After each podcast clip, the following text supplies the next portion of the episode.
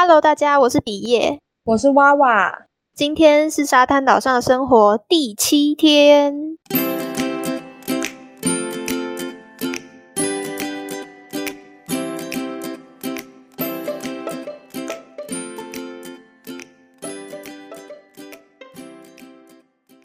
哦，我跟你讲，我真的超级焦虑。我上礼拜五去了我们所的新生座谈会。然后我真的超焦虑的，因为就真的上台自我介绍一圈完之后，真的只有我一个人不是本科系耶。我看你的现实，对，我在下面很紧张，然后就一个一个轮流上台自我介绍。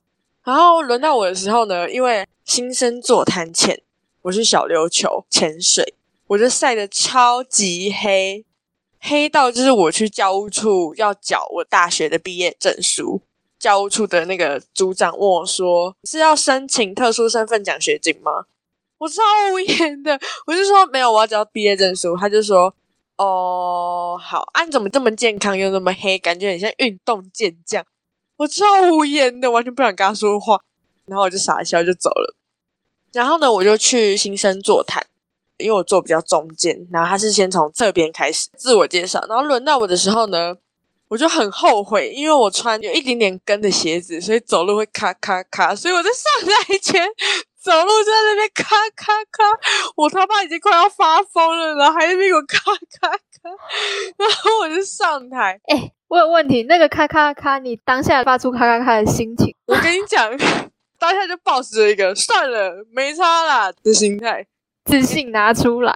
反正就是因为老师说自我介绍的内容要包含名字，然后原本读的大学哪里人，然后兴趣是什么，就这些这样。好，然后呢，我就咔咔咔的走上台，拿起麦克风就说：“大家好，我叫……然后毕业于学习，这样超快，因为全部都是什么布拉布拉大学，什么临床心理系，布拉布拉大学什么智商与辅导心理学系。然后我就说：呃，我是人。”兴趣是潜水跟爬山啊！我因为刚从小九回来，所以这样，我就这样子、欸，我就在台中那边搞笑，然后然后下来之后，我就经过系主任，因为系主任坐在第一排第一个，我经过系主任。但我上台的时候有经过他，咔咔咔，对，咔咔咔的经过系主任，然后系主任就说：“哇，上山下海很不错哦。”超尴尬，我就笑了一下说：“谢谢老师。”然后走掉。是和尚的脸吗？是笑容可掬的脸，他看起来是个善良的天使。嗯，那就好。我都快发疯了。哦，之后还有就是，我们所上有个老师就上台恐吓大家说：“不要再想三年可以毕业了，超恐怖。”跟我们系上教授蛮像的啊。对，从大学开始恐恐吓大家，然后我就真的很焦虑，因为我算是中间自我介绍的。然后就是在想说，怎么可能只有我一个人不是心理系？怎么可能？就是我之前有大概瞄一下，因为补习班有榜单，榜单上面其实会写。然后我就有发现，好像有那个机会只有我，但我始终没有完全的确定，就真的只有我。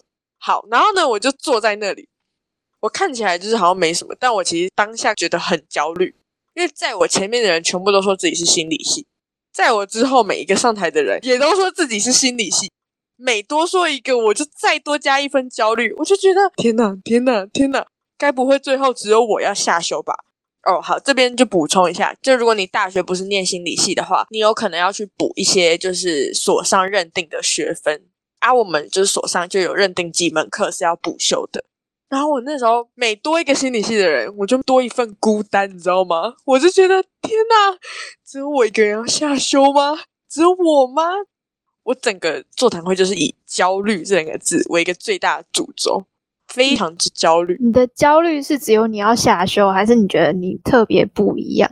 我焦虑就是我觉得我跟大家都不一样，而且就是因为我们有一个老师就是不太喜欢非本科系的学生。学长姐就有说，他可能会微微的、不太明显的，又有点明显的刁难你大学不是本科系的学生。自我介绍的时候，他在场吗？不在，所以我没有那么的焦虑。好，好，我跟你说，这个时候呢，我的手机传来了一则讯息，那个老师的课就是明天，明天也就是我开学的第一天，第一堂课是我的指导教授的课，是还好，他是第二堂课。他现在就传了第一堂课小问题，我等下再来处理这东西。我只是觉得看到这个又让我更焦虑了。然后呢，我真的很焦虑。我当下真的就觉得怎么办？我跟大家不一样，怎么办？我天呐，就是感觉没有人是我的朋友，真的觉得我像是在一片大海上的一根木头在那边飘。其他人比较高级，其他人是什么玻璃瓶之类的。你说临床心理学的海，然后你是个，我是木头，我是朽木，然后在那边飘。其他人都是什么玻璃瓶，比较高级，有一些潜在知识，但他们也在飘。难说哦，玻璃瓶有很多种。先不要这样子，我还是很害怕。但是大家前几集应该有听，就会知道，就我算是一个比较爱交朋友的人。但是我也很常因为外向吓到别人，蛮常收到这样的回馈。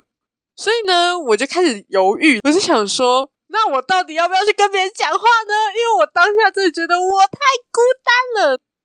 这个时候，在我的隔壁就有个女生，她刚刚上台自我介绍的时候说自己是人，所以呢，我就想说，应该比较好聊天吧，毕竟我们是同一个家乡，比较有话题吧。再加上她要坐在我隔壁。可是这个隔壁呢，没有那么的隔壁，中间有隔一条走廊。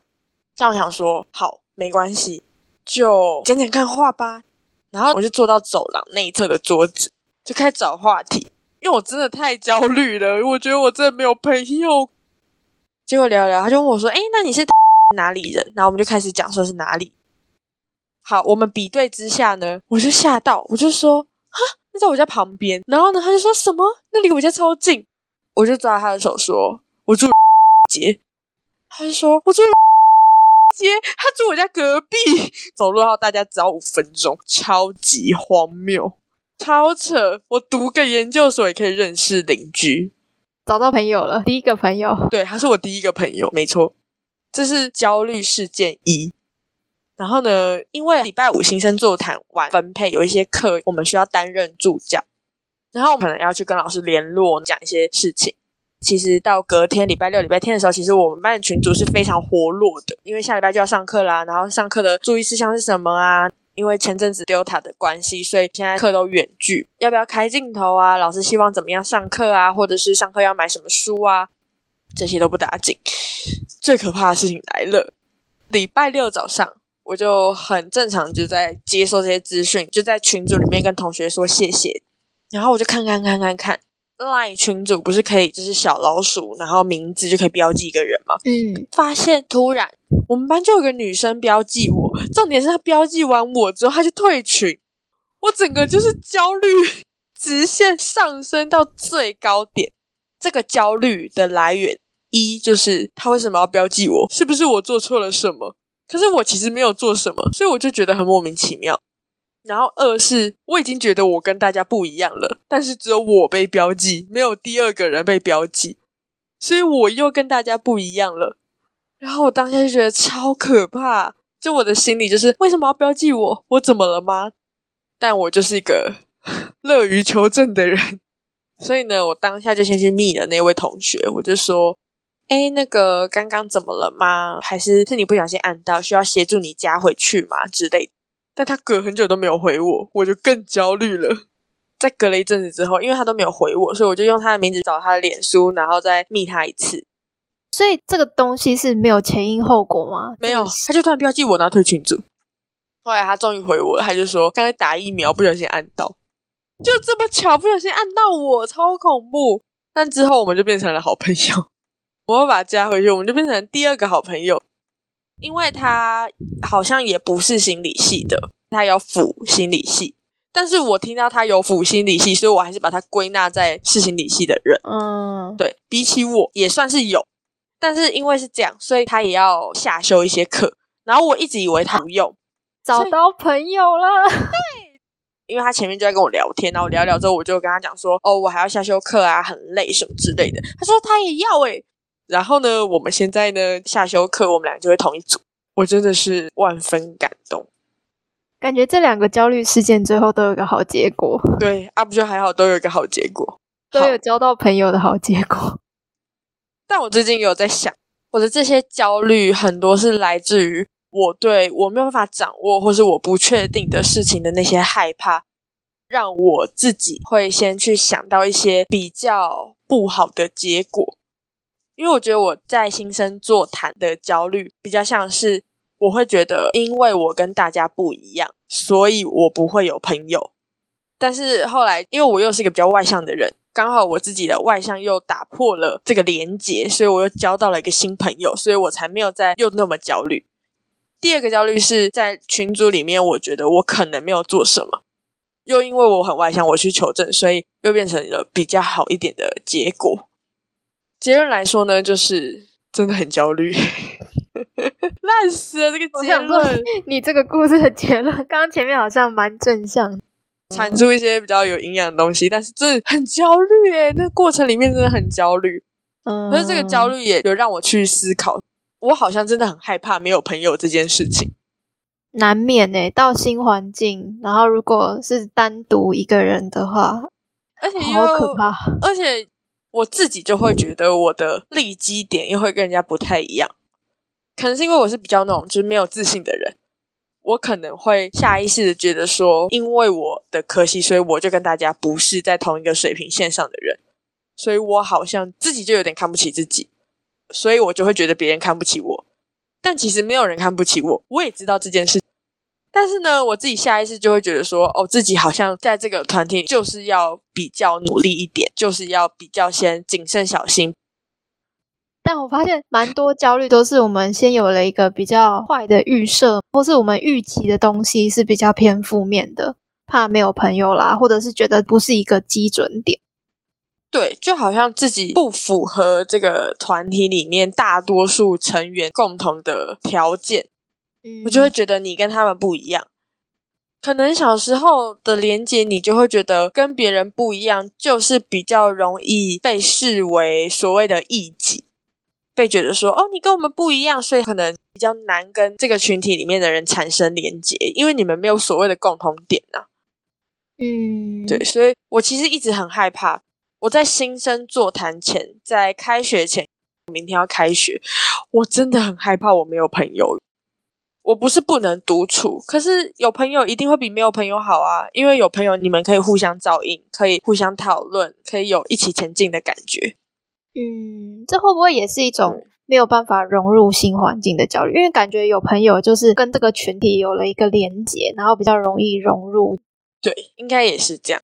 就像比耶说的，可能不会跟这个团体有一些连结，所以你会害怕你失去这个连结。当你失去这个连接的时候，你可能就会觉得我好像不属于这个团体。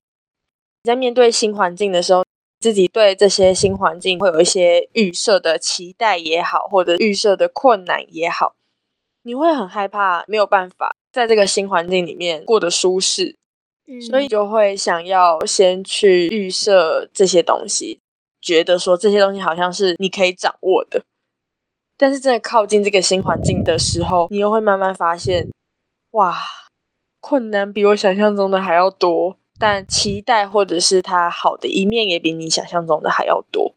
我觉得比较像这样。但我觉得你蛮厉害的是，你都会敢去突破这个困境。在自我介绍之后，先去接触别人，先开启话题。在遇到你刚刚说第二个焦虑点的时候，你也会主动的去沟通。这或许如果换作是我的话，我可能就没有办法这么的，就像你说的爱交朋友或是外向。你肯定不会啊。对啊，绝对不会在自我介绍之后跑去跟别人说：“哎，我也是绝对不会做这件事。”你肯定不会。我觉得我会去做这件事情，是因为对我来说，面对焦虑甚至是其他情绪，比起在原地不动，比起忽视它，比起假装不知道。对我来说，我会比较喜欢跟习惯是直接去解决它，直接去面对它，让这个东西在当下因为我的行为而有一些缓解的可能性。虽然通常这样就会吓到别人，但是我觉得对我来说这样自己会比较舒服。但我觉得你有你自己比较舒服的应对方式，可以接受你自己的步调去面对新的环境，我觉得也没有不好。我只是很焦虑，可以感觉到 焦虑真的是你现在的写照。我真的这个是最新鲜的焦虑，我真的是好，我要来重述一下我们俩刚刚的对话。为了让这个焦虑很新鲜的呈现在大家面前，我跟比耶刚刚大概就是五分钟内把录音直接打开，真是很焦虑诶。我跟他说不行，我真的要很焦虑，不是不是，我真的要让大家很能明确的感受到我的焦虑跟体验这个焦虑的当下，我的感受是什么？因为我觉得这个比较直接一点，比较不像是有太多的整理跟咀嚼之后给大家的东西。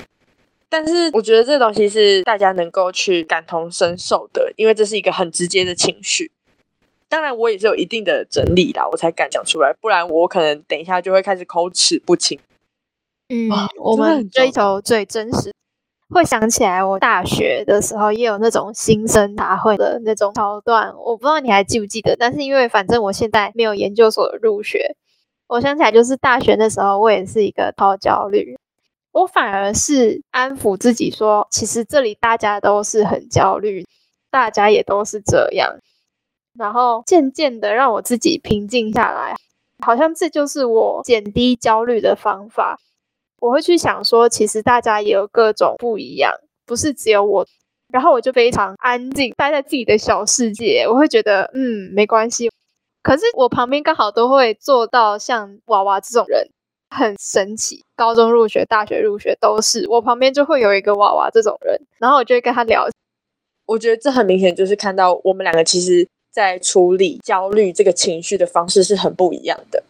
我们两个就是很明显是一个反差，但我觉得这两个方式，或者是甚至有更多不同的方式，我觉得都没有不好，也没有说绝对一定要用哪个方式。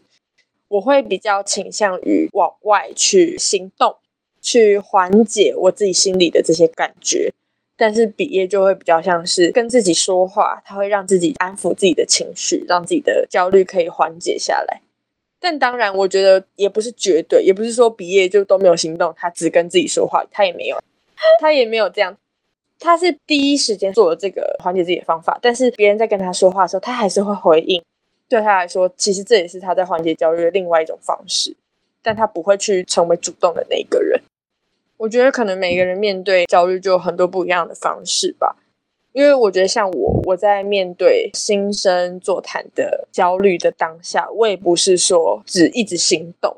我当下其实我也是有先跟自己说好，没事，不要想那么多，或者是没事之后大家都是同学，不用着急于现在一定要怎么样。我会一直跟自己讲这些话。虽然讲到后面我真的是那个指数已经爆表，我已经没有办法再承担更多。然后再加上，可能我又是喜欢去认识别人的，所以我觉得就是自己的选择。我觉得没有绝对的哪一个方式是好或是不好。嗯，我觉得自己喜欢或习惯怎么样的应对方式，就很明显的不一样。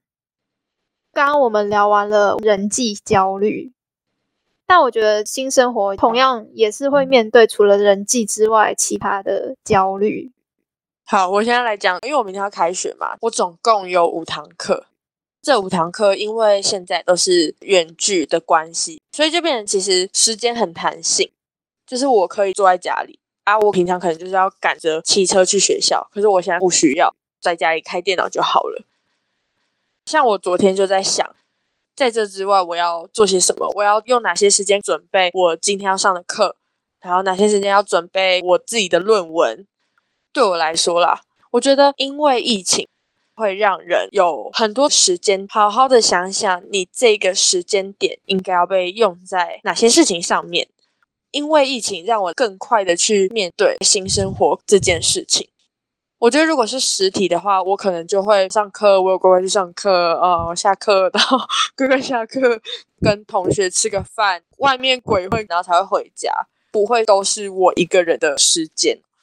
我觉得疫情对于大家来讲可能或好或坏，但是对于学生上网课这件事情，我觉得我们好像是一个蛮幸运的族群。疫情对我们的影响是有好的部分，地点变弹性，然后可能时间也变弹性了。但我觉得可能对一些 work from home 的人，他们面对的问题可能跟我们比较不太一样，他们可能就会变成说工作啊跟生活没有办法分割。不知道怎么分配，哪些时间是工作，哪些时间要顾小孩，哪些时间是他自己的时间。就像我刚刚说的，如果我去学校上课，那我可能不会那么快去意识到我要很自主的去分配时间。我可能跟同学在外面吃个饭，回家我就知道，哦，现在是我自己的时间，我要做我自己的事情。可是如果我一直待在家里，那我就要自己去想办法告诉自己说，哦，我现在这段时间就是我自己的时间，我要先去做规划，不然我会不知道什么时候是我自己的时间，因为一直都是我自己的时间。你讲的刚好，我暑假前开一个线上的会议，这个线上会议就包含了学生，还有 work from home 的人。那个人他刚好是有婴幼儿的一个妈妈。会议的途中，他的小孩就一直来打扰他，我们就可以在会议里面听到妈妈怎样怎样怎样，就变成很奇妙的一个状态。我那时候当下的感觉是有点进入他的家庭空间。然后他也是没办法，只能从会议中抽出身来跟他的小孩对话，这也是很真实的。就说等妈妈一下，什么什么什么，他很试图在维持他情绪的稳定，我有感觉出来。我那时候就很明显的能感觉到，我们是获益的族群，但是其实也有变成家庭时间跟工作时间，还有一些自己其他的规划啦、安排，都是不得不被打乱的状况。然后我就会觉得，我好像是不小心打扰了他的家庭时间。我当下是有点惊吓到，对于这种矛盾，我之前是没有什么太大的感觉，因为相较于大学生来说，我们会有一个独立的空间或独立的时间可以去规划自己。但是刚好遇到的妈妈，她就没办法跟她的小孩分开，然后她回来也一直道歉。疫情带来的新生活状况就蛮因人而异。而且我觉得这样子的新生活，其实就像刚刚比叶说的，有点像是把我要利用我自己的时间去做的事情，跟我原本生活就应该要做的事情，有点混合在一起，然后变得有点杂乱。我觉得可能刚进入大学的大一新鲜人，过去没有体验过这样子的大学生活，然后又要同时兼顾线上课的话，可能会觉得有点焦虑，因为面对这么新的生活方式。可能自己有点不擅长，感觉在现在这个疫情的动态底下，好像我们不得不去适应跟接受这样子的生活形态，甚至这些生活形态带来的焦虑，我们也必须一并的去认识它，然后面对它，甚至就是跟他一起相处。嗯，现在我补习班的课就是网课。就变成现在所有我待在家，比如说念书的时间，或者是准备考试的时间，或者是自己的时间，都是在同一个空间，因为地点一样，整个混杂在一起。可能大家觉得，比如说开电脑有不同的分页，然后就可以区分自己不同的，比如说上课啦、休闲，这样也是蛮方便。对我而言，同时做这么多事，会在我的大脑里面混乱。我会习惯清楚的区分我要干嘛的时间，就是我要念书，我就是专心的做这件事，或者是我要安排我的休闲，那又是另外一件事，变成我得逼自己去接受这种变化，然后规划。好像是我们要学会把我们的时间区分成一块一块一块，变成好像要很硬性的规定说，这一块我要干嘛，这一块我要做什么。好像变成说，因为我们都待在同一个空间里面，因为我们已经没有办法再用空间的转换切割我们自己的时间，所以我们要自己主动的把这些东西去区分开来，变成要硬性的去规范，把它做一些区隔，我们才有办法好好的像比耶说的，一次把一件事情做好。我自己的懒惰成分会大于我的自制力。所以通常我都是得有一个焦虑的因素在，比如说看朋友的限动啦，然后就会发现他们都有研究所啦，然后我就会突然被这个刺激到，然后就会推动我的自制力，打击我的懒惰，脑袋里面两股势力在打架那样。但我觉得应该是说，因为我们很突然的被转换到这样子的生活形态。所以立刻马上让自己去适应它，或者是去配合它，本来就是一件不容易的事情。但是我觉得我们每一个人都可以找到面对它、跟它共处的一个方法。本身就不是每一个人有办法很快去适应每一个模式。说不定我们觉得别人都适应了，但可能别人自己也觉得没有很适应。我觉得很多的焦虑来自于想要达到自己的某个期待，所以我们会产生一些焦虑，因为我们害怕自己做不到，害怕自己没有办法完成这些东西。但也许每一个人心中都有一些这样子的感觉，或者是焦虑。刚刚讲的，我觉得又有点像是那些期待跟我们预设自己的状态的落差，然后我们这两股势力在打架的时候，就会产生焦虑。觉得我的预设好像没办法满足我的期待，我们没有办法控制我们的期待跟我们的预设是完全一模一样的状态，在看待它的时候，就会有一种不可控的焦虑出来。当然，网络上有很多那种安排日程的方法啦，或者是你要怎么去规划时间的方法，或者你要怎么舒压的方法。但是我觉得我们目的也不是要教大家这些方法。和大家分享现在的焦虑，然后可能大家也会有这样的感觉吧，就是先去感觉到自己在焦虑什么，面对焦虑的感觉，也分享了我们自己的方式。但对我们来说，其实我们也没有觉得这个方式一定有标准答案，也没有人说我的方式一定是最好的，也没有人说毕业的方式一定是最好的。我们其实想要透过分享我们自己的方式，我们是怎么去面对这些东西。给大家一点小灵感，也许可以参考，或者是就此衍生出适合自己的方式，或是单纯的发现，哎，其实大家都有焦虑嘛。对我自己而言啦，就是蛮安慰的。对啊，我们如果都发现我们彼此其实都有这个情绪，其实我们就有一种一起的感觉。当我们有这种一起的感觉，其实就会发现你不是一个人，不是只有你有。就让我们一起焦虑下去吧！就希望大家在现在这个真的比较变动的生活里面，可以找到一些一起前进，或者是一起去面对跟解决的地方。或许这样子大家会觉得舒服一点。对，短短的结尾必须必须。又是个美好的 Saturday。如果你喜欢这座岛屿上的生活，欢迎关注订阅我们。如果是使用 Apple Podcast 的朋友，欢迎给我们五颗星或是留言评论，也可以追踪我们的 IG Saturday Island 零三二零，和我们一起享受岛民日常。See you on next Saturday，拜拜，拜。